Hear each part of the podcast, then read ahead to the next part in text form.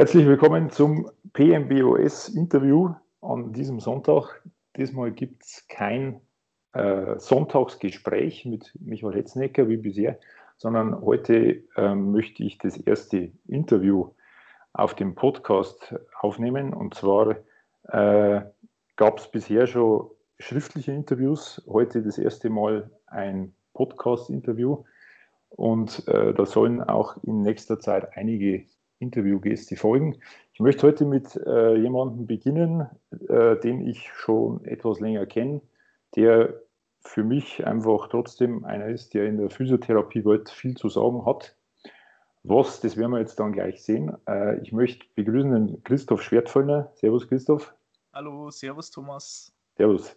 Christoph, es freut mich unheimlich, dass du äh, Lust gehabt hast, dass du heute Zeit hast für das Interview.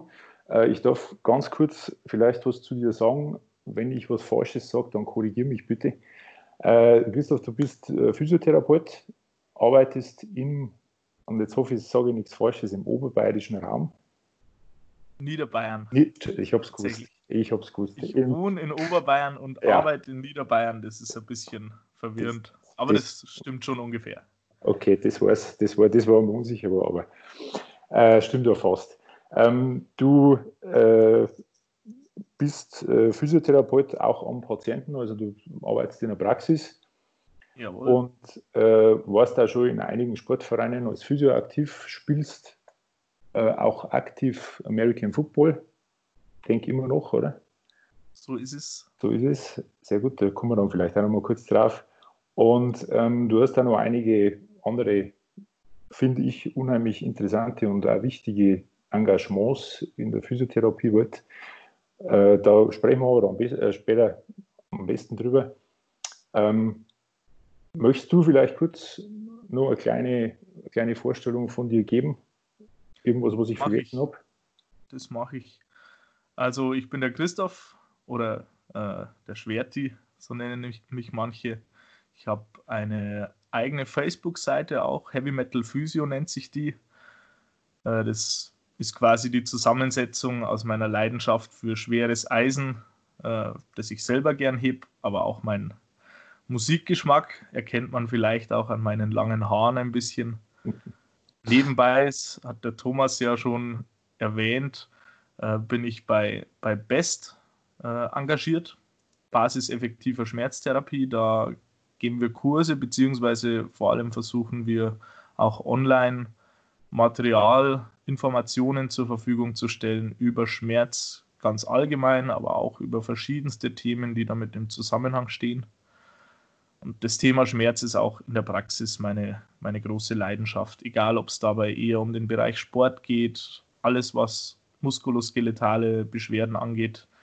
Das ist so mein, mein Schwerpunkt, wo ich die meisten Patienten betreue, wo ich mich die letzten Jahre immer mehr spezialisiert habe und mittlerweile interessiert das wohl auch einige andere, was ich dazu zu sagen habe, was ich, was ich echt toll finde. Also mit Thomas bin ich da regelmäßig im Austausch. Wir haben gemeinsam schon ein paar Fortbildungen auch besucht, nicht nur in Deutschland, da waren wir auch schon in Norwegen zum Beispiel unterwegs. Das war immer mhm. ein Erlebnis, oh ja. wo man auch, ja, wo man auch viel lernen konnte, ähm, wo auch nicht nur fachlich, äh, auch der Austausch, die Vernetzung ist immer super.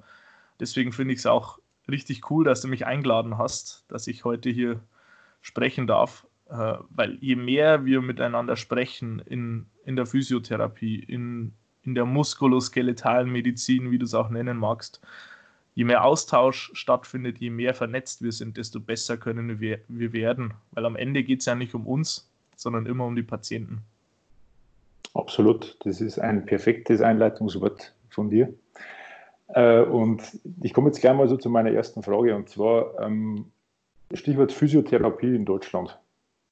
Ähm, ich möchte jetzt absichtlich jetzt nicht darauf eingehen, äh, irgendwie vielleicht was, was oder ausschließlich was falsch läuft. Aber was sind deine, was sind deine ersten Gedanken, wenn du hörst äh, Physiotherapie in Deutschland? Sehr offene Frage. Ähm, grundsätzlich denke ich, ist es ein sehr breites Spektrum. Also Äh, wir haben Physiotherapie in unterschiedlichsten Ausprägungen. Also das geht los von äh, Feldwald, Wiesenphysios, die einfach so arbeiten, wie sie es vor Jahrzehnten vielleicht gelernt haben. Ich möchte jetzt hier keinem zu nahe treten. Ähm, die einfach das machen, was ihnen irgendwo mal gezeigt wurde, beziehungsweise Dinge, mit denen sie gute Erfahrungen gemacht haben. Das macht ja jeder irgendwo. Ähm, wo natürlich auch viel Kritik geübt wird, gerade die Diskussion Hands-on, Hands-off ist da ein großes Thema. Und da sind wir dann auch schon genau beim anderen Extrem dieses Spektrums. Es gibt sehr hoch akademisierte Physiotherapeuten in Deutschland oder im deutschsprachigen Raum, ähm, die die Physiotherapie vorantreiben wollen, die moderne Behandlungstechniken anwenden, die sich auf wissenschaftliche Untersuchungen berufen, die auch selber forschen, die Bücher schreiben. Ähm, da ist wirklich einiges los, einiges im Gange. Ich beobachte, dass sich diese beiden Extreme häufig mh, hm, zumindest die, die, wie sage ich das jetzt, die lauten Vertreter beider Extreme, das glaube ich, mhm. trifft es am besten. Die, meinst, ja. Hm. Ich, ich habe das Gefühl, die Kommunik Kommunikation zwischen diesen beiden Polen ist häufig nicht sehr gut. Mhm. Also es, es wird an Konzepten festgehalten auf beiden Seiten. Ähm, ich würde mich selber sicherlich eher auf der akademisierten Seite sehen. Äh, ich bin selber sehr bemüht, meine Kommunikation positiv zu gestalten. Ich möchte ja auch Leute abholen. Ich bin mir auch sicher, dass wir immer wieder Leute abholen. Die Rückmeldung bekomme ich auch, mhm. dass durch gute Kommunikation, durch wertschätzende Kommunikation auch die Möglichkeit besteht, vor allem auch stille Mitleser mitzunehmen, äh, mhm. ihr Spektrum zu erweitern. Wichtig ist dabei immer die Grundhaltung, dass wir ja alle nicht wissen, ob wir recht haben. Mhm. Also, ich meine, es ist ein tiefes Bedürfnis jedes Menschen in der Diskussion recht zu haben.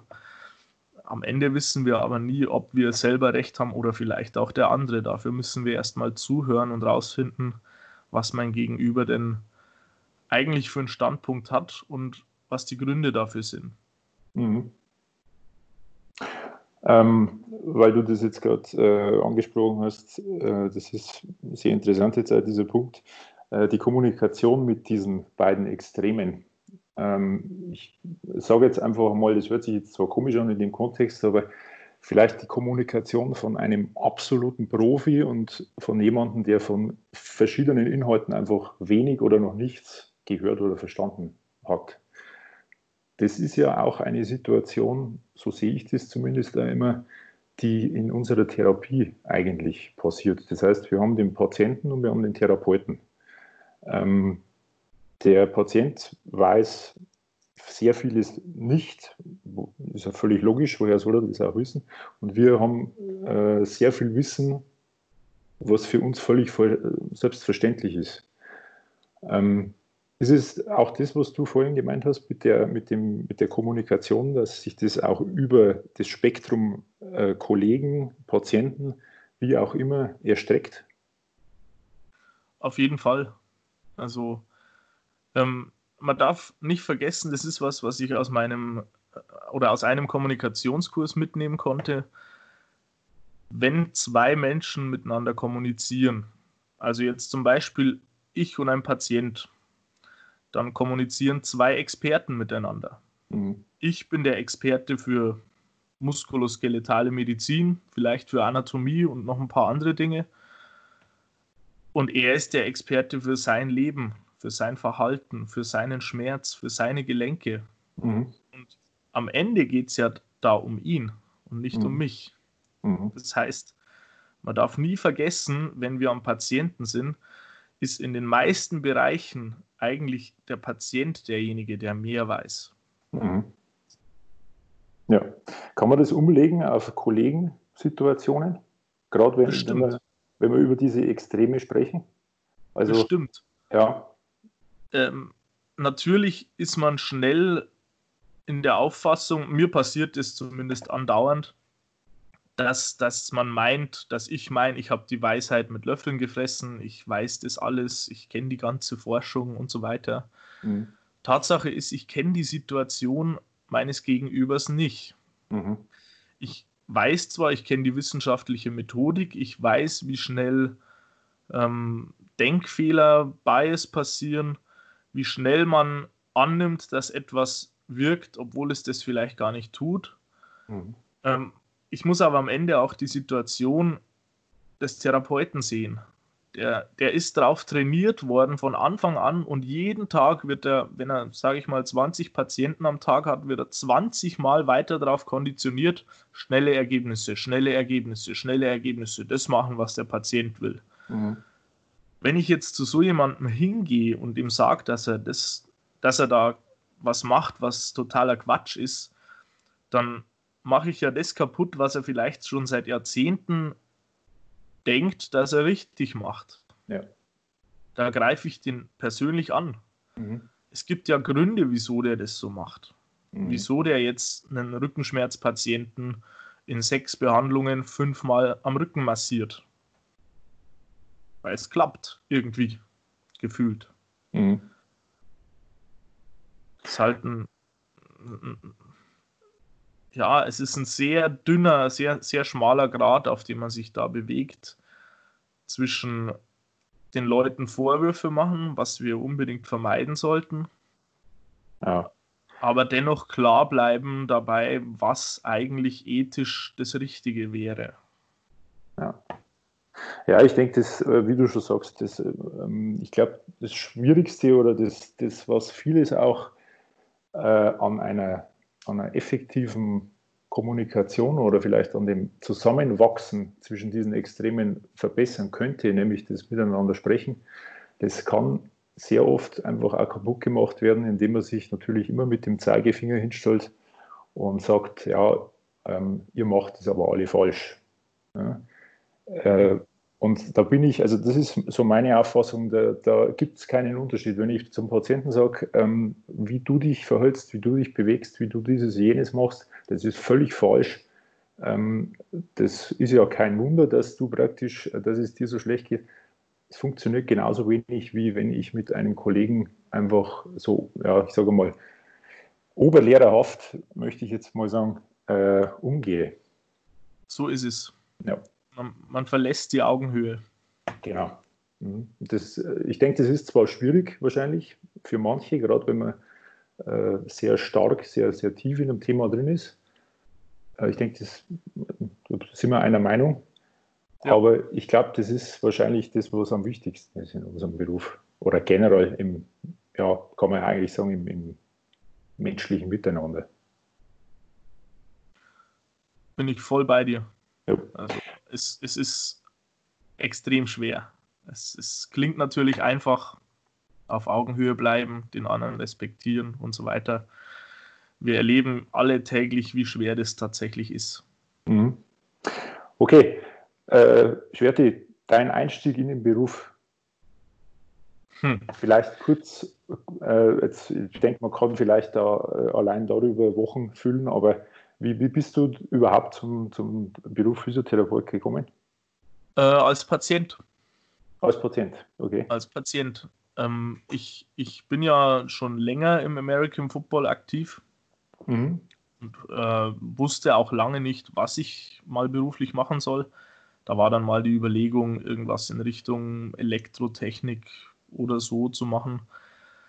Ich habe mir dann mit 16 ich glaube mit 16, zum ersten Mal die Patella luxiert, mhm. hatte starke Schmerzen und wurde dann auch behandelt. Anfangs nicht besonders effektiv. Jeder hat gesagt, ja, wenn du Kniebeugen machst und es tut weh, dann hör auf.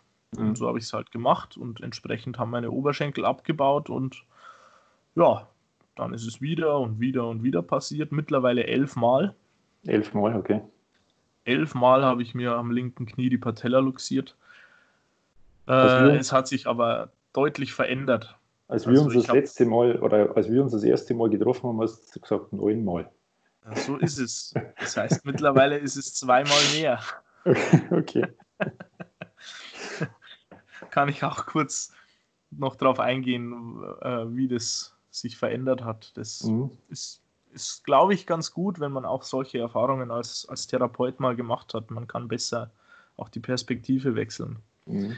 Ich habe damals zum Glück einen Therapeuten erwischt, der zu mir gesagt hat, ja Moment, wie willst du denn besser werden, wenn du jedes Mal, wenn es weh tut, aufhörst?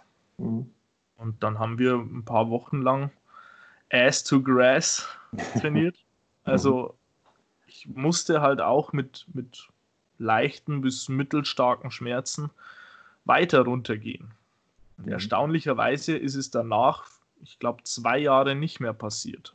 Mhm. Es kann Zufall sein. Äh, jedenfalls habe ich mich viel sicherer gefühlt. Ich, mhm. ich, hatte das Gefühl, dass mein Knie mir wieder gehorcht. Ich hatte keine Schmerzen mehr. Das hat wieder funktioniert. Mhm. Und das war für mich auch der Auslöser, dass ich gesagt habe: Mensch, das, das möchte ich auch können. Ich möchte auch anderen Menschen helfen. Mhm. Ich möchte jetzt an der Stelle einfach äh, nicht, nicht, direkt unterbrechen, aber ich möchte den Schwenk nochmal kurz zurück äh, schaffen in deinen Beruf, in deine Berufsausbildung, weil wir ja da eigentlich gerade waren. Ähm, war das, was du dann da erlebt hast am eigenen Körper, also in dem Moment, wo es durch aktive Maßnahmen besser geworden ist, war das konträr zu dem, was du eigentlich in der Ausbildung gelernt hast? Ähm, eigentlich hat sich für mich in dem Moment nicht so angefühlt. Mhm. Ähm, das, dieses Erlebnis war ja vor der Ausbildung. Achso, okay. Also das hat mich erst dazu gebracht, äh, Physiotherapeut werden zu wollen. Okay, also auch die, die Besserung, die, äh, das war schon vor der, vor der Ausbildung. Genau, ah, genau. Okay. Das, okay. das war die Motivation, dann eben Therapeut zu werden. In der Ausbildung haben wir natürlich auch viel Aktives gelernt. Mhm. Ähm, in der Zeit habe ich das wenig hinterfragt. Mhm. Also ich, ich denke, da kann ich für viele Kollegen sprechen. Mhm. Wir haben halt Dinge gelernt und haben die halt so hingenommen. Mhm. Da sind Dozenten vorne gestanden, die hatten total Ahnung, die haben die ganze Anatomie gekannt und haben halt gesagt, so und so machst du das. Mhm. da war immer wieder ganz klar die Kommunikation, wenn es weh tut oder wenn irgendwas schief ist, wenn irgendwas nicht passt, dann aufhören. Mhm. Du hast jetzt gesagt, du hast es damals noch nicht hinterfragt. Das impliziert ja, dass du es irgendwann hinterfragt hast. Ähm, was waren denn da deine größten Einschnitte oder gibt es da für dich so Wegmarken, wo du gesagt hast, da habe ich das erste Mal, da ist mir irgendwas aufgefallen, dass da irgendwie ähm, ja, dass irgendwas ins Wackeln kommt. Ja, es gibt speziell zwei Ereignisse, die da ganz vorne dabei sind. Ähm, das erste ist, also ich habe nach der Ausbildung ein Studium begonnen mhm. mit den Schwerpunkten Osteopathie und manuelle Therapie, mhm. weil ich das Gefühl hatte, die Physiotherapie alleine reicht nicht. Ich muss auch noch Organe und äh, den Schädel und was weiß ich behandeln können. Mhm. Also ich war sehr motiviert und war halt in dem Denken voll drin. Mhm. Ähm, auch die Chiropraktik hat mich interessiert. Mhm.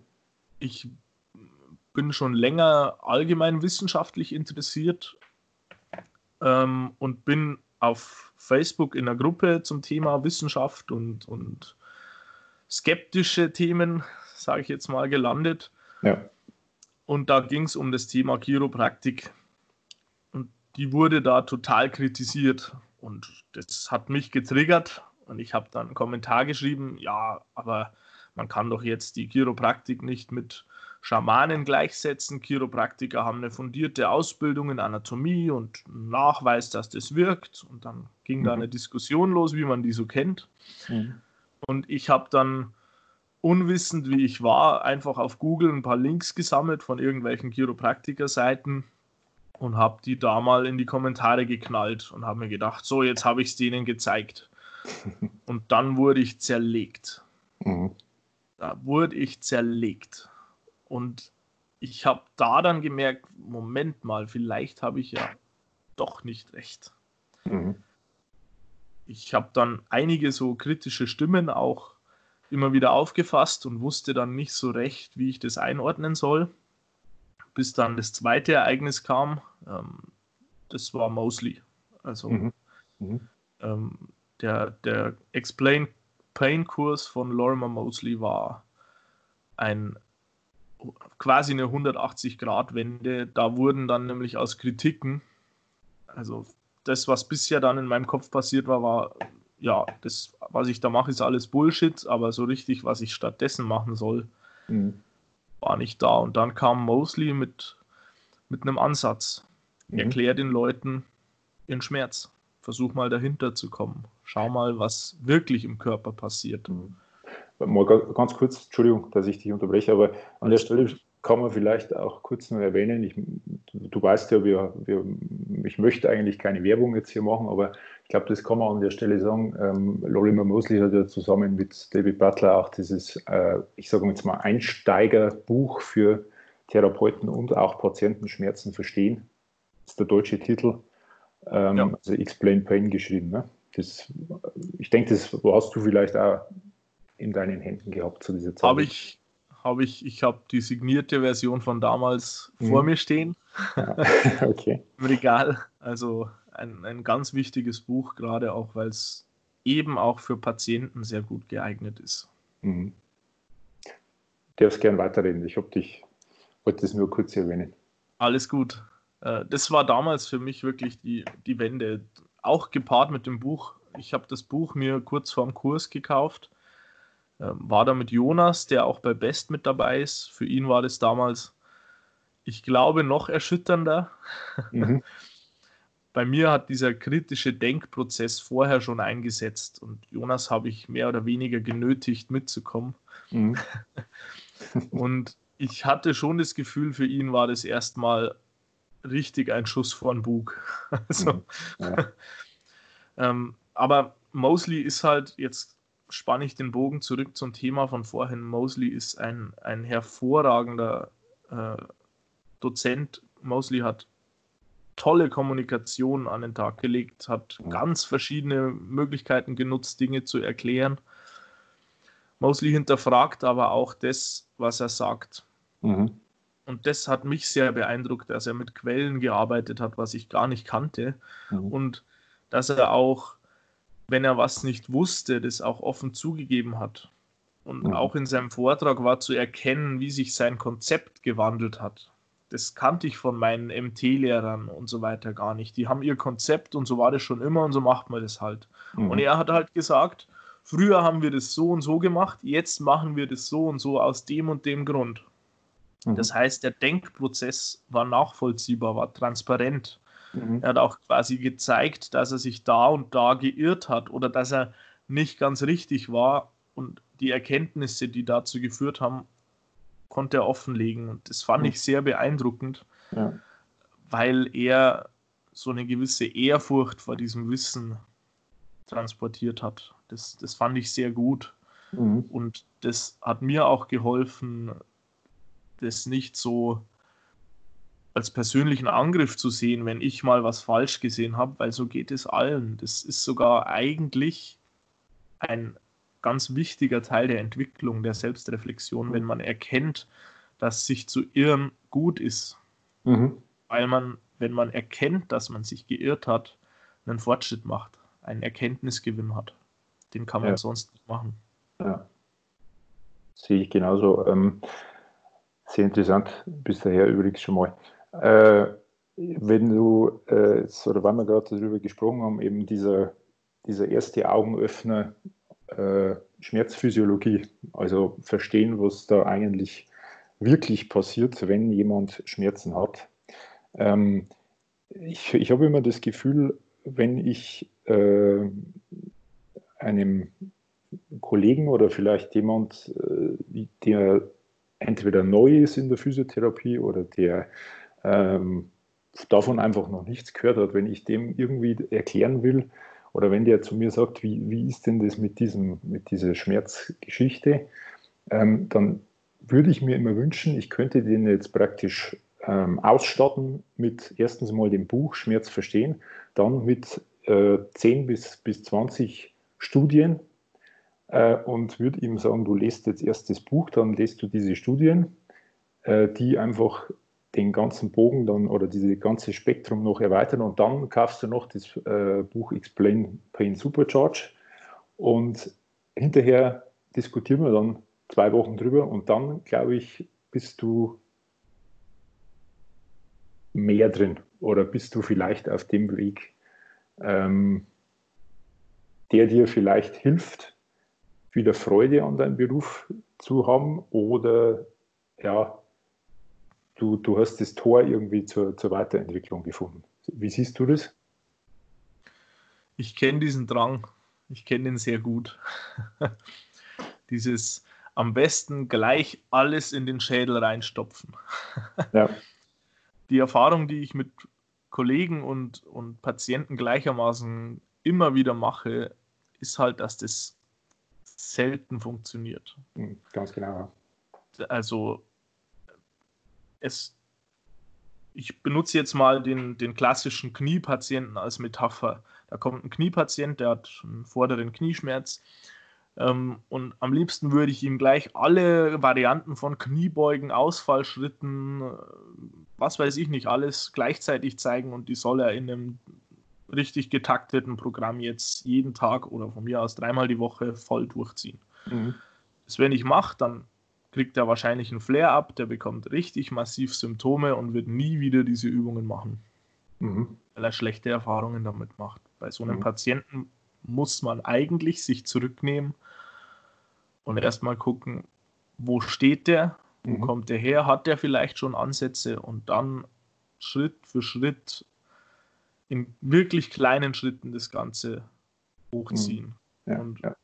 das Frustrierende manchmal ist, dass das eben auch beim Wissen so ist. Ja. Wir können immer nur mit kleinen Häppchen an das Ganze rangehen, hoffen, dass das, was wir da erzählen, auch so stimmt. Mhm.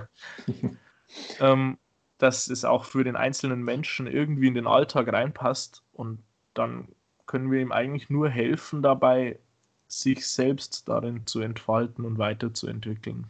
Das ja. ist extrem schwer. Wir sind wieder bei der Kommunikation eigentlich. Ne? Also ja. der, der Kreis schließt sich gerade schon wieder ein bisschen. Aber das, ja. ist, gut, das ist gut so.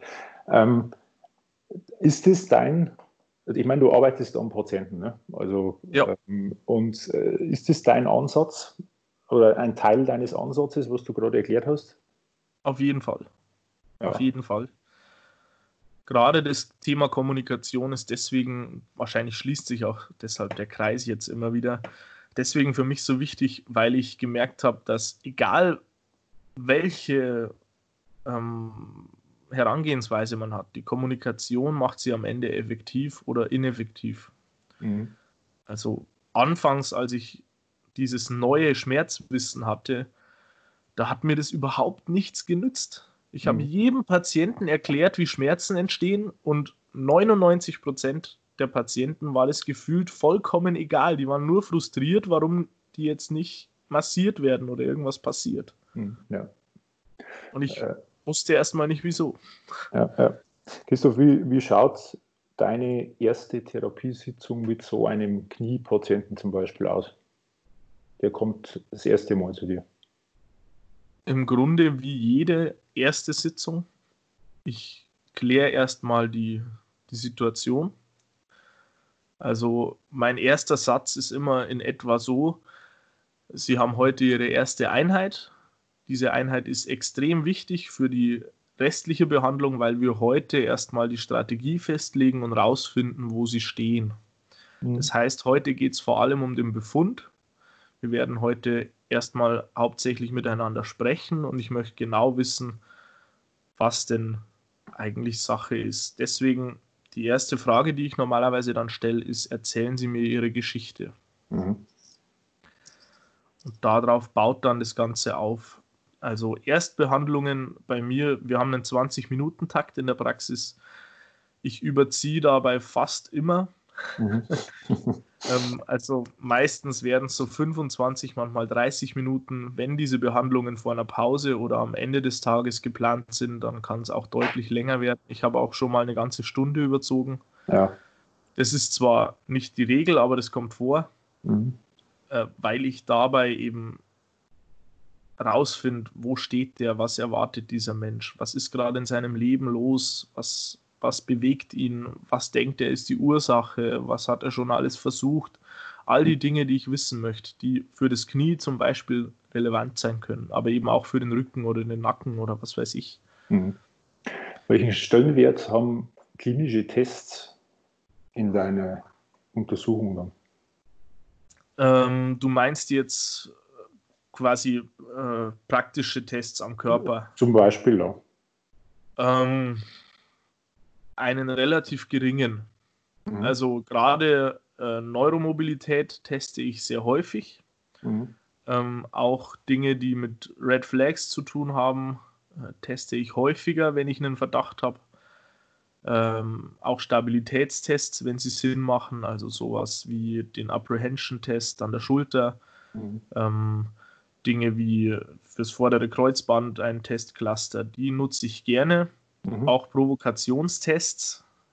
Ja. Aber Tests, mit denen ich auf Strukturen schließe, mache ich sehr selten. Vielleicht noch fürs vordere Kreuzband und ein paar Dinge am Sprunggelenk.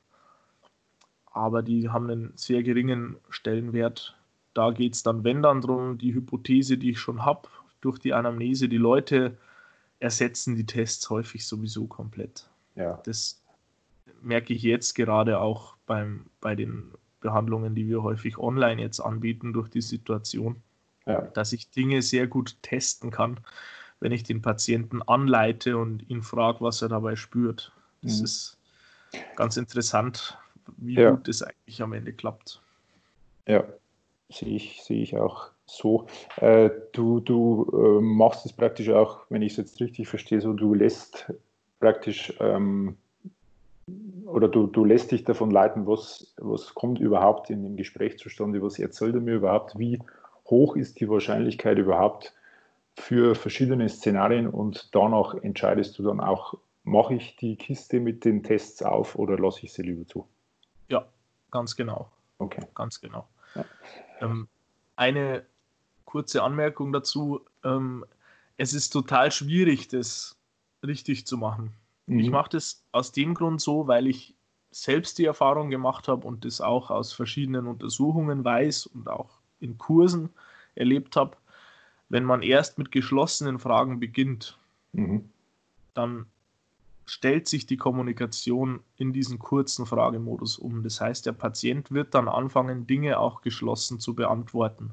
Mhm. Wenn ich dann eine offene Frage stelle, wird er auch mit einem Wort, mit ein paar Wörtern antworten und dann kriege ich nicht mehr diesen Zugang zum Patienten. Die erste Einheit soll aber Bindung schaffen durch ja. ein Gespräch und mir Informationen vermitteln. Mhm. Was total schwierig ist, weil ich am Ende dieser Einheit eigentlich auch ein Screening gemacht haben möchte. Ja. Das heißt, wenn ich äh, irgendwelche Red Flag Pathologien habe, die zu weit gehen. Red Flags sind ja auch streitbar. Mhm. Ähm, dann möchte ich zumindest das Ganze überprüft haben. Und irgendwo okay. auf, dem, ja. auf dem Blatt haben, mhm. dieses oder jenes könnte auch sein. Mhm. Was meinst du mit Red Flags sind streitbar? Äh, naja, es ist ja durchaus umstritten, inwieweit jede äh, Red Flag, die ich finde, auch tatsächlich ein starker Hinweis auf eine Pathologie ist. Es gibt ja viele sehr unspezifische Red Flags. Mhm.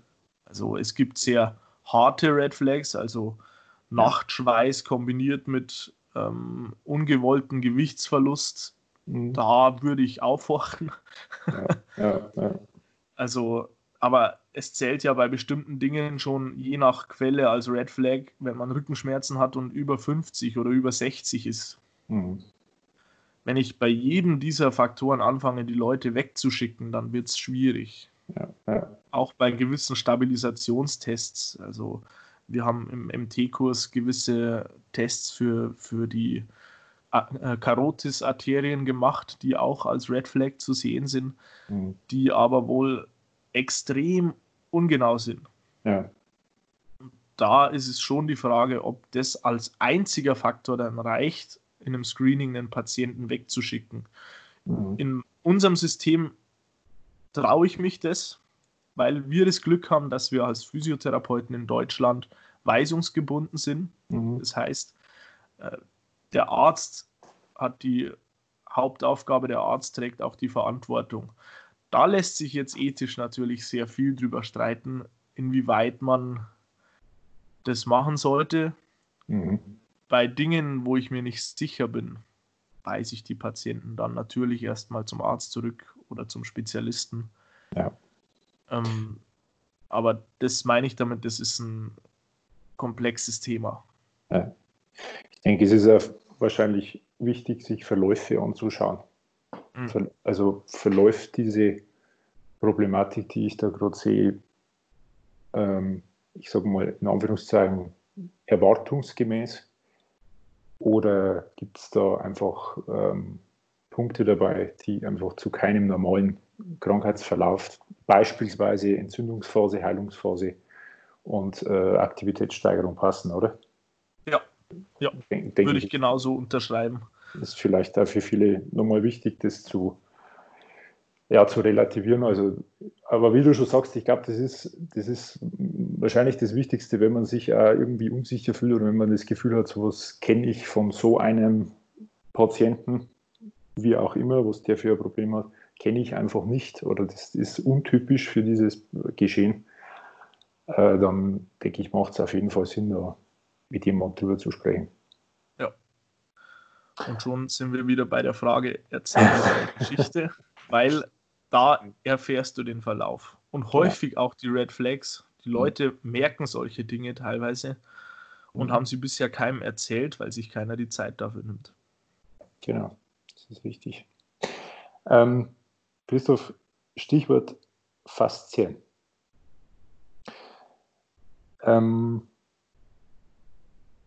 ich weiß natürlich, dass das Thema, ähm, also ich, ich sage jetzt einfach mal, momentan ist der Trend wieder etwas am, am Abflauen. Ja. Ähm, es gab eine Zeit, in der wir als Physiotherapeuten, ich glaube, täglich darauf angesprochen worden sind, was wir jetzt dann davon halten und ob wir denn sowas behandeln können und so weiter. Ähm, wie, wie stehst du oder wie, wie gehst du damit um, wenn äh, Patienten dich jetzt darauf ansprechen und sagen, äh, Herr Schwertföllner, was halten Sie denn von, von diesen Faszienbehandlungen oder was, wie, was kann man denn da machen? Boah, komplexe Frage. Grundsätzlich, was ich davon halte, ähm, ist was anderes, als was ich zu einem Patienten sage. Mhm. okay. Also äh, aus meiner Sicht ist es sehr schwer, Faszien direkt zu behandeln. Ja. Also wahrscheinlich mit extrem großen Kräften. Wahrscheinlich ist es, denke ich, auch möglich, ähm, damit irgendwie das Immunsystem und das Nervensystem zu beeinflussen. Nur ob man dann noch sagen kann, dass man die Faszien behandelt, glaube ich eher weniger. Also mhm ich denke, man behandelt immer einen Menschen. Äh, Faszien isoliert zu sehen, finde ich persönlich ganz schwer, ganz schwer nachweisbar, mhm. beziehungsweise in weiten Teilen widerlegt, weil die Kräfte einfach in den zig hundert Kilo Bereich gehen, die man für eine Verformung braucht.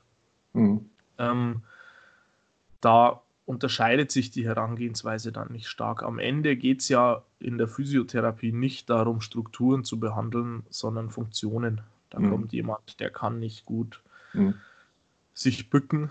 Mhm. Dann kann ich natürlich sagen, ich behandle jetzt die Rückenfaszie dieses Menschen, mhm. äh, indem ich da irgendwelche Striche ziehe. Und dann kann er sich besser bücken. Dann ist es am Ende aber auch wenn ich das so sage, wahrscheinlicher, dass ich sein Nervensystem irgendwie mhm. kurzfristig beeinflusst habe. Ja. Wenn jetzt ein Patient mich danach fragt, dann muss ich zuerst einmal wissen, auf welchem Stand ist er, welche Erwartungen hat er an mich in dem Zusammenhang. Also es kann sein, dass ich die Meinung des Patienten dann auch stehen lasse oder erstmal stehen lasse und quasi ihm erstmal kommuniziere, wir behandeln jetzt Faszien. Und dann mhm. nach und nach meinen Standpunkt oder das, was ich denke, was der wissenschaftliche Stand ist, durchsickern zu lassen, wenn es Sinn macht. Mhm. Da wird es natürlich knifflig, weil es am Ende sein kann, dass, dass es für diesen Patienten, für sein Ergebnis überhaupt keine Rolle spielt, ob er jetzt denkt, dass es die Faszien waren oder nicht. Ja. Wenn, wenn es jemand ist, der bis in die letzte Faser davon überzeugt ist, dass das die Faszien sind und unter Umständen, wenn ich den korrigiere, die therapeutische Beziehung zu diesem Patienten stark leiden würde, dann kann es Sinn machen, den in diesem Bild erstmal drin zu lassen. Mhm.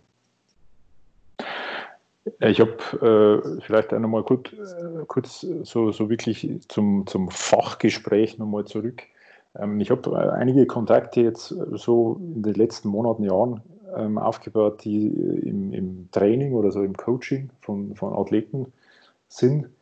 Und ähm, die sprechen schon oft davon, dass äh, man einfach bedenken muss oder sich bewusst sein muss, dass die Faszien wahrscheinlich auch eine große Rolle spielen, wenn es um Heilung geht, im Sinne von Flüssigkeitsmanagement ähm, oder zum Beispiel irgendwelchen pneumatischen oder, oder Druck- und, und ähm, Flüssigkeitsgefügen, äh, physikalischen Sachen, die da mhm. vor sich gehen, ähm, mechanische Zugbelastungen, ähm, Hast du das Gefühl, dass oder denkst du, dass da noch viel Potenzial irgendwie drin liegt? In, weil ich, ich bin immer so der Meinung, wenn, weil ich jetzt vorhin zu dir gesagt habe, was erklärst du den Patienten? Also ein so Satz von mir, den ich dem Patienten oftmals dann äh, mitgebe, ist, ich sage, wir wissen einfach über die Faszien viel mehr nicht, als was wir wissen.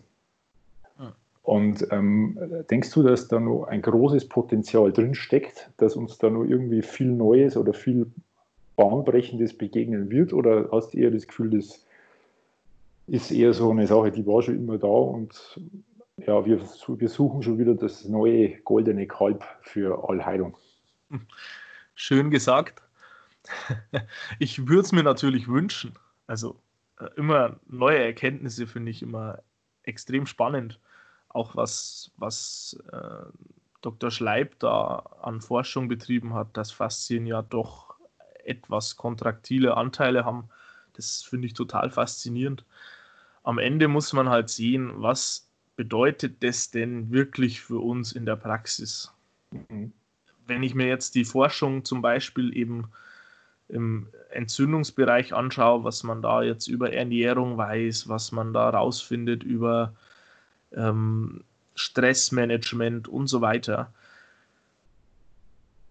Na klar kann man da überall auch den Bogen irgendwie zu den Faszien spannen. Ähm, am Ende geht es in unserem Bereich immer auch darum, ist das Ganze klinisch wirklich relevant? Ist das, mhm. hat es klinisch eine Bedeutung? Ich glaube nicht, dass es am Ende für den Patienten eine große klinische Bedeutung hat, ob jetzt Z-Scheiben beschädigt werden oder ob es eine neurogene Entzündung ist oder was auch immer passiert, wenn er einen Muskelkater hat. Oder ob da dann auch noch Faszien mit dabei sind. Am Ende ist es so, dass wenn er sich stark anstrengt, dann wird es einen Teil von Menschen geben, die zum Beispiel eben einen Muskelkater kriegen und andere kriegen halt keinen. Äh, für uns ist es dann wichtig, ein paar Hintergründe zu kennen, die vielleicht auch irgendwann mit Faszien zusammenhängen könnten. Äh, aber ob die echt für den Patienten in der Praxis relevant sind, ich glaube das häufig nicht. Ich glaube, dass viel, viel, viel mehr Potenzial im Verhalten und in, in, kognitiven Dingen stecken, vielleicht auch irgendwann im sozialen Bereich, als in nochmal neuen Strukturen, die wir entdecken. Mhm. Äh, es ist es ist am Ende unerheblich, ob ich jetzt eine Faszie trainiere, ob ich die richtig trainiere, ob ich die richtige oder die falsche Haltung habe, ob ich 10 oder 12 oder 30 oder 5 Wiederholungen im Training machen muss. Es scheitert ja viel häufiger daran, dass die Patienten sich nicht motivieren, das zu machen. Ja. Dass die Angst haben vor bestimmten Bewegungen. Mhm. Und da denke ich, ist das wesentlich größere Potenzial. Vielleicht steckt auch ein gewisses Potenzial noch in den Faszien. meine persönliche Meinung ist eher nicht. Ja. Eher sogar sehr wenig. Ich glaube, dass wir ganz, ganz viel Pulver schon verschossen haben in dem Bereich, das sich nicht wirklich ausgezahlt hat. Das mhm. kann sich noch ändern. Aus meiner Sicht können wir viel mehr Return of Invest haben, wenn wir uns auf die Bereiche konzentrieren, wo echt noch sichtbar Potenzial drin steckt. Und da mhm. sind wir dann beim Verhalten, bei der Kommunikation, bei eher bei psychosozialen Faktoren, die dann eben auch auf den äh, biologischen Bereich sich immer wieder auswirken, wo Wechselwirkungen, ganz viele Wechselwirkungen da sind. Mhm. Aber in dem Bereich sehe ich einfach viel mehr Potenzial. Okay, super, ist total interessant. Ähm, du hast jetzt gesagt, ähm, psychosoziale Komponenten, ähm, Motivation, Kommunikation. Äh, du hast, du hast, glaube ich, soweit ich mich erinnere, ähm, eine oder betreust immer noch eine Fußballmannschaft. Äh, in der Vergangenheit, ja. In der Vergangenheit. Wie ja. wichtig siehst du denn zum Beispiel in der Betreuung von Sportteams, Sportmannschaften genau diese Komponenten? Psychosoziale Faktoren, Kommunikation? Äh, Extrem wichtig. Passiert Extrem das, wichtig. Ja, passiert das in dem, in dem breiten Verbandssport? Absolut nicht. Also äh, absolut nicht. Das ist extrem unterschätzt. Es ist im sportlichen Bereich noch mehr dieses Bedürfnis da, schnelle Ergebnisse zu haben. Ich möchte wieder auf den Platz. Ähm, mhm. Der ewige Streit ums Eis. Ähm, da ist der Therapeut sehr häufig eher der Masseur. Ja. Also der, der, der Therapeut ist derjenige, der Tapes anbringt, der die Wadeln massiert, mhm. der, der Dienstleister, der mich jetzt fit macht und der kleine Wehwehchen beseitigt. Ich persönlich sehe meine Rolle als Therapeut eher als Ersthelfer äh, am Platz, als, als Coach, für mhm. Herangehensweisen an gewisse Dinge, für Sehnen- und Muskelproblematiken, auch für Gelenkproblematiken ähm, und als Übermittler zum Arzt bei bestimmten Verletzungen. Mhm. Das ist eine ganz andere Rolle, als die Sportler sich im ersten Moment häufig erwarten. In den entscheidenden Momenten ist das aber viel wichtiger aus meiner Sicht. Mhm. So. Woran liegt es? dass die, dass die Sportler oder dass das so gesehen wird? Das ist halt unser sozialer Kontext. Die Sportler kennen das ja schon immer so. Ich, ich kann jetzt da den Vergleich zum Beispiel ziehen zwischen der Betreuung bei uns beim American Football, wo ich mhm. ja auch als Physio schon einige Male im Einsatz war, mhm. ähm, und der Betreuung speziell bei dieser Fußballmannschaft. Ähm, die Fußballer haben in dem Fall sich selbstständig getaped. Mhm. Und auch ein Footballspieler wäre schon in der Lage, sich selbst zu tapen. Mhm. Tatsache ist aber, äh, wenn da ein Physio da ist, der das macht, ja, dann macht man das halt. Ja. wenn, wenn man echt das Gefühl hat, die Waden sind verspannt, dann kann man entweder langfristig dran arbeiten oder kurzfristig, dann dehnt man sich halt oder was einem selber gut tut. Mhm. Es ist im Grunde jeder dazu in der Lage. Aber wenn jemand da ist, der das sowieso macht, ja, dann nimmt man das auch in Anspruch. Das ist halt bequem. Mhm. Deshalb wird dann halt eine ganze Footballmannschaft, da werden 20, 30 Leute werden da getaped. Mhm. Was zum Teil vollkommen unnötig ist, was überhaupt nicht sein müsste. Man kann dem Sportler einmal zeigen, wie er sein Sprunggelenk tapet und dann schafft er das. Ja. Also, aber es ist bequem und das, das egal ob wir in der Praxis die Leute haben oder am, am Sportplatz, darauf läuft sehr häufig hinaus, dass es bequem ist, dass es eine schnelle, ein schnelles, einfaches Ergebnis gibt, wo man eben nicht sich selbst reflektieren muss oder vielleicht noch auch noch was dafür tun muss. Und das macht es halt schön einfach. Mhm. Umso wichtiger ist es, da konsequent zu sein. Und umso schwieriger ja. auch. Ich habe selber so das Gefühl, ähm, eines der großen Probleme im Amateurbereich und im semiprofessionellen Bereich gerade wenn es um Mannschaftssport geht und insbesondere wahrscheinlich, weil es einfach so viele Vereine gibt im Fußballbereich, ist das Belastungsmanagement der Spieler.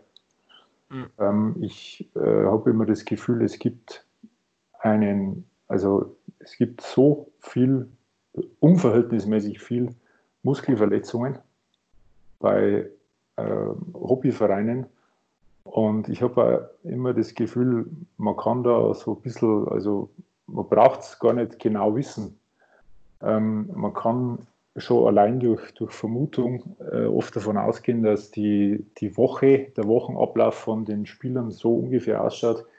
Einmal Training in der Woche, im Training wird ein Probespiel gemacht, am Wochenende, Freitag, Samstag wird, ja, ich sag mal, etwas ausgiebiger weggegangen.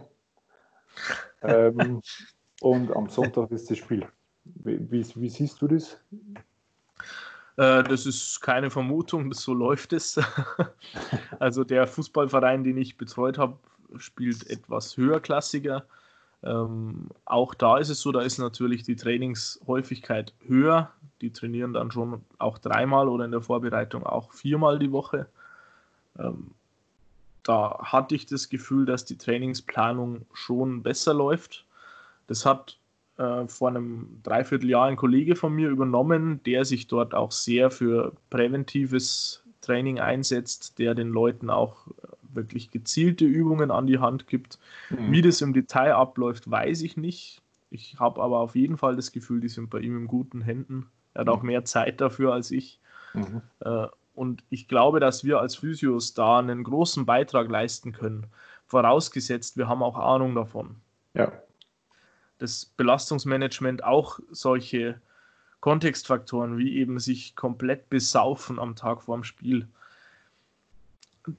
die sind zumindest schwierig, weil das sehr, sehr verbreitet ist. Äh, auch ist es natürlich wichtig, dass die Mannschaft ein gesundes soziales Gefüge hat, dass die auch zusammen was unternehmen. Und mhm. Amateurfußballer unternehmen halt meistens hauptsächlich sowas. da wird halt weggegangen und sich ein paar Bier reingekippt oder auch ein paar mehr. Mhm. Was völlig okay ist. Also, das mache ich auch gerne. Man muss sich halt fragen, ob es dafür nicht manchmal ein besseres Timing gibt. Ja. Ja. Ich glaube, da ist auch das Wissen gar nicht so das Problem, weil die, die Sportler wissen das schon. Das vielleicht nicht im Detail, aber die wissen schon, dass äh, besoffen zum Spiel kommen oder verkatert zum Spiel kommen, das Verletzungsrisiko erhöht. Das, das wissen die alle. Mhm. Also, die sind ja nicht blöd. Nur das dann umzusetzen, das ist nochmal eine ganz andere Nummer. Mhm. Und da ist auch die Kommunikation von den, von den Trainern her meistens nicht wirklich gegeben, beziehungsweise es gibt halt auch keine Konsequenzen. Es ist auch die Frage, ob es Konsequenzen in Form von Strafen dafür geben muss. Aber äh, es ist schon schwer, das unter einen Hut zu bringen und, und das vernünftig an der Mannschaft ranzubringen. Es gibt mhm. da einige Versuche, also ich kriege das mit, im Amateurfußball gibt es jetzt auch äh, mittlerweile ähm, verschiedene Apps, Projekte, die in dem Bereich ein vernünftiges Belastungsmanagement, auch Ernährung, Alkohol und so weiter ansprechen und das den Leuten auch näher bringen wollen. Mhm. Das scheint in Einzelfällen auch sehr gut zu funktionieren. Wie das in der Breite klappt, keine Ahnung. Ähm, man kann bestimmt ganz vieles da mit dem Belastungsmanagement auch abfangen. Dafür muss das aber auch vernünftig ablaufen. Dafür muss ich auch die Belastung dokumentieren. Dafür brauche ich eine vernünftige Trainingsbeteiligung. Auch da scheitert es ja manchmal. Und dann muss ich wirklich Stufe für Stufe die Belastung steigern und das entsprechend schaffen, dass die Sportler auch wirklich fit sind und auf einem gewissen Niveau. Mhm. Ja. Das ähm, ist eine Riesenherausforderung. Ja. Ich ähm, bin also, soweit ich das weiß, äh, ich denke, du weißt es vielleicht sogar besser als ich, ähm, der Fitnesstrainer C-Lizenz, so heißt es in hm. Deutschland, berechtigt einen ja zur Arbeit mit Jugendmannschaften oder mit, mit ähm, zumindest Amateurmannschaften. Ich bin vor vier Wochen, glaube ich, von der Arbeit nach Hause gegangen und habe im Internet äh, einen Kurs gefunden, einen Online-Kurs, ähm, der im Rahmen der Covid-Pandemie kostenlos angeboten wurde. Ähm, Fitnesstrainer C-Lizenz jetzt mhm. bei uns praktisch machen. Und ich äh, habe das dann einfach spaßhalber ausprobiert. Ich bin durch jemand anders draufgekommen, ähm, dass es das gibt, wollte es einfach selber ausprobieren und habe das abends nebenbei beim Kochen gemacht. Und ähm, eine Dreiviertelstunde später war ich Fitnesstrainer C. Ja.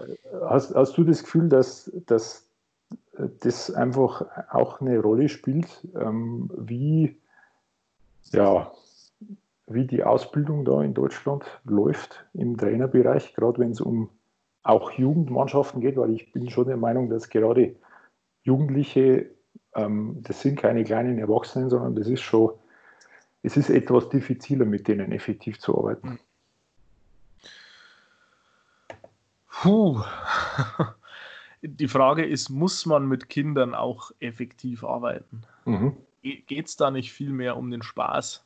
Mhm. Sollte man das vielleicht auch den, den Trainern beibringen, dass, es, dass man auch mit Spaß eine Steigerung hinbekommt, eine sinnvolle Steigerung, eine ja. abwechslungsreiche Steigerung? Ja. Ähm, es ist halt dann wieder die Frage, ich meine, wer sind denn die Trainer? Also mhm. jemand, der eine ähm, U12-Mannschaft betreut im, im Fußball. Das ist irgendein Familienvater, der das halt nebenbei macht. Mhm. Vielleicht auch wirklich gut macht. Aber Tatsache ist, die machen das fast alle in ihrer Freizeit. Die opfern extrem viel Zeit dafür. Mhm. Und da ist es auch, glaube ich, wirklich schwer, da die Qualität, die Dauer von solchen Ausbildungen einfach hochzufahren. Man müsste wahrscheinlich die Vereine dafür wirklich fördern. Mhm. Ja. Ist halt dann wieder eine Geldfrage. Ja. Also das ist ein sehr großes Fass, das wir da aufmachen. Ich finde es tatsächlich erschreckend, dass es so einfach geht. Ähm, das war mir nicht bekannt. Ja. äh, so nebenbei beim Kochen. Gut, du hast einen fachlichen Hintergrund. Ich weiß nicht, wie weit es in die Tiefe geht. So ein ja, du kannst die Fragen halt so oft probieren, bis du dann die richtige Antwort hast. Ne? Mhm. Also, Und dann kriegst du die Lizenz. Genau. ja. ja. Ich meine, das ist ja auch eine Art von Lernen. Ja so kann man es so kann man's aussehen. Ja. Aber ich denke, wir sind ich würde da, jetzt mal das positiv sehen. Ja, wir sind da einer Meinung, glaube ich, dass da, dass da vieles im Argen ist. Wo, wobei natürlich jetzt auch immer, ich glaube, äh, einige werden, wenn sie das jetzt vielleicht hören, ähm, ja, werden sich auch denken, ja, da, da, sprechen jetzt wieder zwei Physios über einen Bereich, der äh, sie eigentlich gar nichts angeht, weil ich glaube, das, das, ist schon immer äh, so noch ein bisschen eine kleine Front da zwischen Trainern und Physiotherapeuten. Mhm. Ähm, aber ich habe letztens im Sonntagsgespräch mit dem, mit dem Michael Hetznecker darüber gesprochen und seine Aussage war dann auch zum Beispiel, sind den Trainer wirklich die besseren Therapeuten?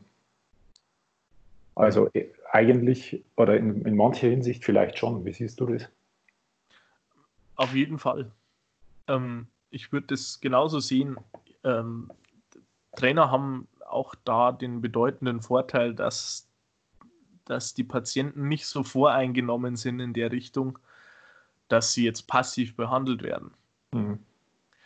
Ähm, das heißt, die Ausgangslage ist da oft eine andere und Trainer haben viel mehr Ahnung, viel mehr Ahnung von, von Training, von, vom Aufbau, ähm, auch häufig von den Kontextfaktoren.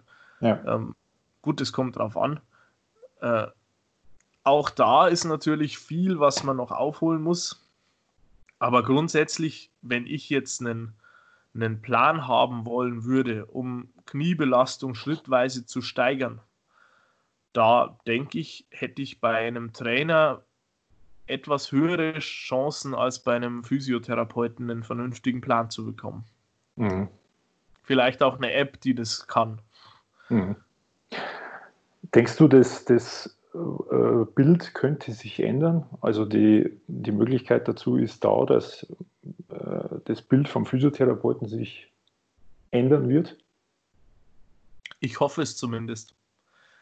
Ähm, ich hoffe schon, dass wir es schaffen, moderner uns aufzustellen, mhm. mehr nachzuweisen, was wir können. Dazu gehört dann aber auch die Dinge, die wir nicht können, ja. rauszunehmen oder uns darin zu verbessern. Ich glaube schon, dass am Ende Therapeuten mehr Ahnung von gewissen therapeutischen Bereichen haben, mhm. dass, dass Therapeuten die besseren Therapeuten sind, wenn wir auf das Zitat zurückkommen, zumindest für einige Bereiche. Mhm. Ich glaube, dass wir sowohl im Trainer als auch im physiotherapeutischen Bereich noch viel verbessern können. Mhm. Da ist längst nicht das Ende erreicht. Ich glaube, dass wir uns auch verbessern müssen, wenn wir an diesen ganzen berufspolitischen Notständen was ändern wollen. Also klar hat sich ja. der Verdienst verbessert in der Physiotherapie. Äh, trotzdem ist es im, im Heilmittelsektor immer noch bei Weitem nicht da, wo es sein sollte, wobei man da eben die Frage stellen muss, sollte es woanders sein? Oder müssen wir auch erstmal an uns arbeiten? Mhm. Und eben die Defizite, die wir haben in Bereichen, die uns sehr wohl was angehen. Als Physiotherapeuten müssen wir Ahnung vom Training haben. Mhm. Nur in einem anderen Bereich des Spektrums. Bei uns trainieren die Leute, wenn sie noch Schmerzen haben, eher und beim Trainer trainieren sie danach. Am Ende ja. ist es ja alles ein Spektrum. Ja. Und es ist ein großer Fehler, dann plötzlich aufzuhören. Und ich glaube, dass auch wir Physiotherapeuten Ahnung davon haben sollten, wie es denn dann weitergeht. Absolut. Absolut. Super, super Satz oder super ähm, Aussage, unterstreibe ich 100 Prozent. Äh, ich glaube, Grenzen kennen und vor allem auch äh, sich die Grenzen eingestehen und dann aber auf die anderen, die außerhalb dieser Grenze stehen, zuzugehen und einfach ja. zu sagen, hey, kannst du mir, kannst du mir mal helfen? Ja. Das ist, glaube ich, das, was man, ja, das, das ist es unterm Strich eigentlich, ne? Ja, zusammenarbeiten. Ja. Genau. Nicht sind die oder die besser, sondern was kann ich und ja. wo kann der andere mir jetzt helfen?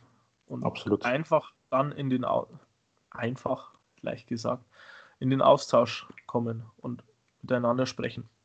Absolut. Ja.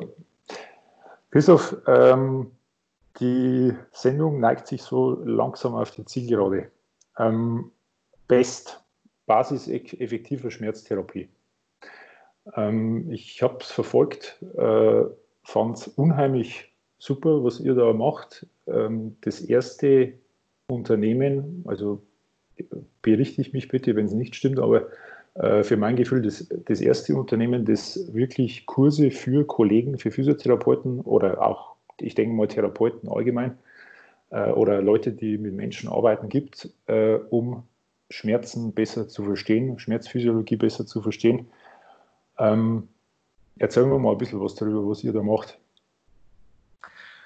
Der erste Kurs ist es nicht, den es im Deutschen so gibt. Mhm. Also es gibt auch von der Deutschen Schmerzgesellschaft eine Weiterbildung, die wesentlich mehr in die Tiefe geht. Mhm. Ähm, da möchten wir auch gar nicht irgendwie Konkurrenz darstellen. Nur dieser Kurs dauert mehrere Jahre oder zumindest ein Jahr. Ich möchte jetzt nichts Falsches sagen. Also der, der ist wahnsinnig lang und ist dafür ausgelegt, am Ende in einer Schmerz, also im, im klinischen Sektor, in einer, in einer Schmerzstation mehr oder weniger oder in einer äh, Schmerztherapie, in einer ja. multimodalen Schmerztherapie zu arbeiten. Mhm.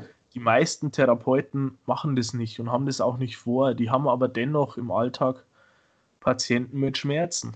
Mhm. Man kann aber nicht von jedem Kollegen verlangen, dass er in einen englischsprachigen Kurs mit Mosley geht ähm, und da all, alles in Englisch erstmal äh, vorgesetzt bekommt.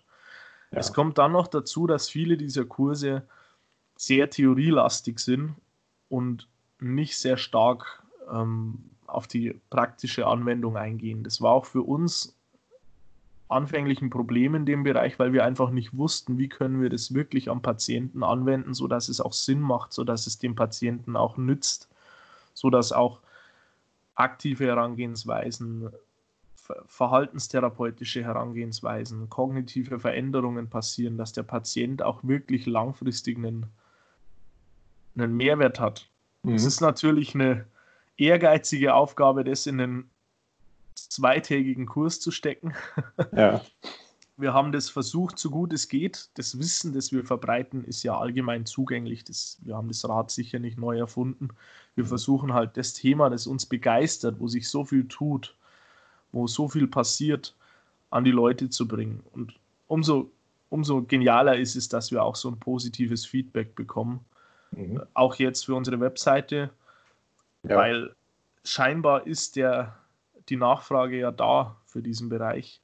Und es ist toll, das mit bedienen zu können. Da gehören aber noch einige andere mit dazu, die wirklich tolle Arbeit leisten, mit denen wir auch, ich habe schon das Gefühl, wirklich zusammenarbeiten.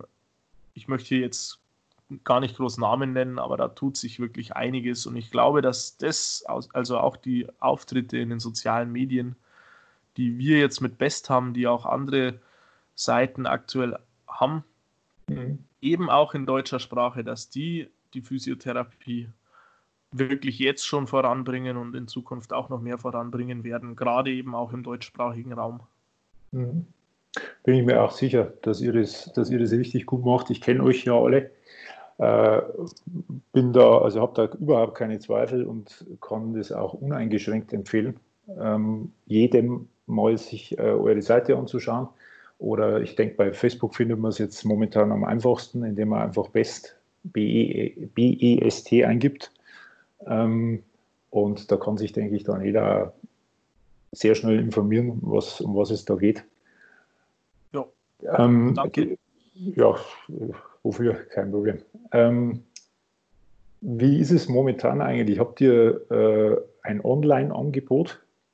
Also habt ihr Kurse online in Planung? Ja, haben wir. Also stehen tut es noch nicht.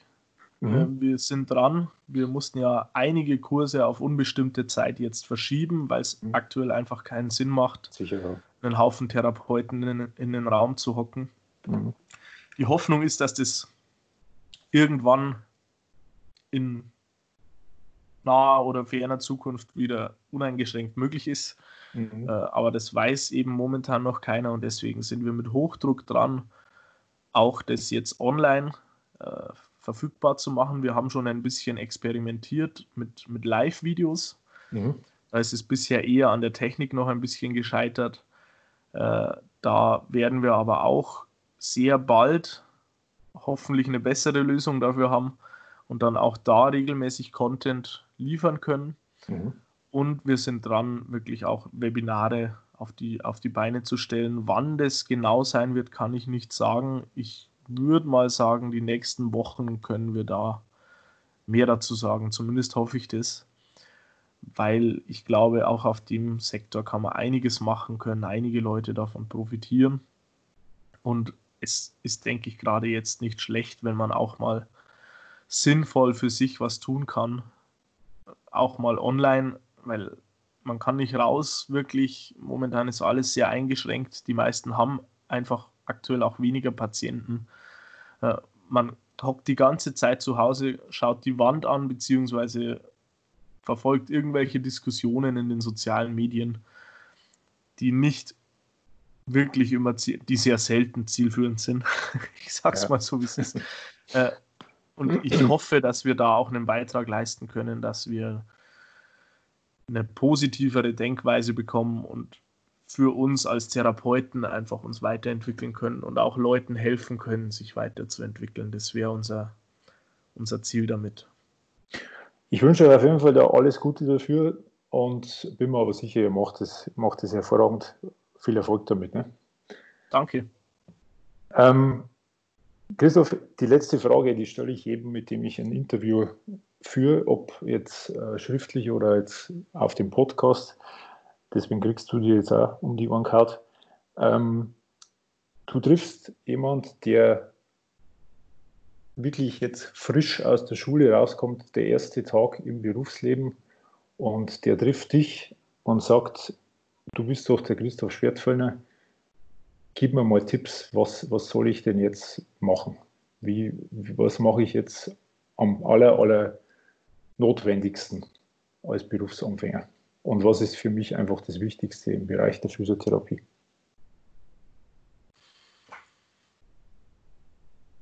Boah. Worauf meinem Naturell wird es meinem Naturell wird's entsprechen, ihn zu fragen, was ihn interessiert. Also ich würde wissen wollen, was ist denn eigentlich das, wofür er brennt, äh, wo er wirklich rein möchte. Ähm, ansonsten hast du heute da schon ein sehr tolles Buch genannt. Schmerzen verstehen wäre sicher ein guter Einstieg, auch ganz früh. Ähm, es gibt eben auch online viele Möglichkeiten. Die können unter Umständen noch interaktiver, noch besser funktionieren.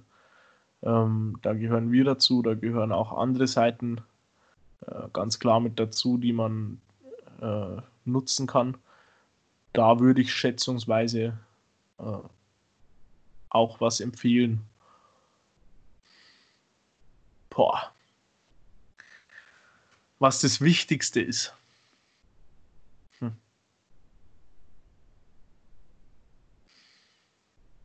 Was hättest du dir gewünscht, damals, damals zu hören? Im Nachhinein? Such dir Vorbilder würde ich jetzt mal sagen. Such dir andere Therapeuten, die was richtig machen, an denen du dich orientieren kannst, die das transparent machen, die sich weiterentwickeln und die auch zeigen, wie es geht. Da gibt es, denke ich, sehr viele. Also von Kollegen habe ich bisher am, am meisten gelernt, sei es international von Leuten wie Peter O'Sullivan, Lorimer Mosley und wie sie alle heißen, aber auch die, die in den sozialen Netzwerken diskutieren, den Leuten zu folgen, zu gucken, wie denken die, äh, wo haben die gute Punkte, wo vielleicht auch nicht. Äh, da bekommt man wahrscheinlich die meiste Inspiration und kann am meisten sich, sich abschauen. Äh, vielleicht auch im echten Leben. Ähm, Kurse besuchen, Netzwerken, die Leute anschreiben, einfach fragen. Die meisten geben sehr, sehr gerne Antworten. Man kriegt die vielleicht nicht immer sofort, aber äh, dranbleiben, Kommentare schreiben, Nachrichten schreiben. Die Leute werden euch antworten und ihr könnt euch weiterentwickeln. Und es gibt keine blöden Fragen. Mhm. Es gibt keine blöden Fragen von Leuten, die sich wirklich reflektiert mit diesen Themen auseinandersetzen, werdet ihr gute Antworten bekommen. Wenn ihr die nicht bekommt, seid ihr vielleicht an den falschen Leuten dran. Das wäre mein wichtigster Tipp. Orientiert euch an Leuten, die Vorbilder sein können, die selbst reflektiert sind, die auch diskutieren. Von denen kann man unendlich viel lernen. Super. Einmal frei. Ähm, Christoph, ich sage herzlichen Dank für das tolle Gespräch. Mir hat es unheimlich Spaß gemacht. Mir ich auch. Glaub, Ebenfalls danke. Gerne, gerne. Ich glaube, wir haben viele Sachen behandelt, die für viele interessant sein können. Ich hoffe, dass es den einen oder anderen interessiert. Und äh, ich wünsche dir alles Gute mit äh, all deinen Projekten, die du am Laufen hast.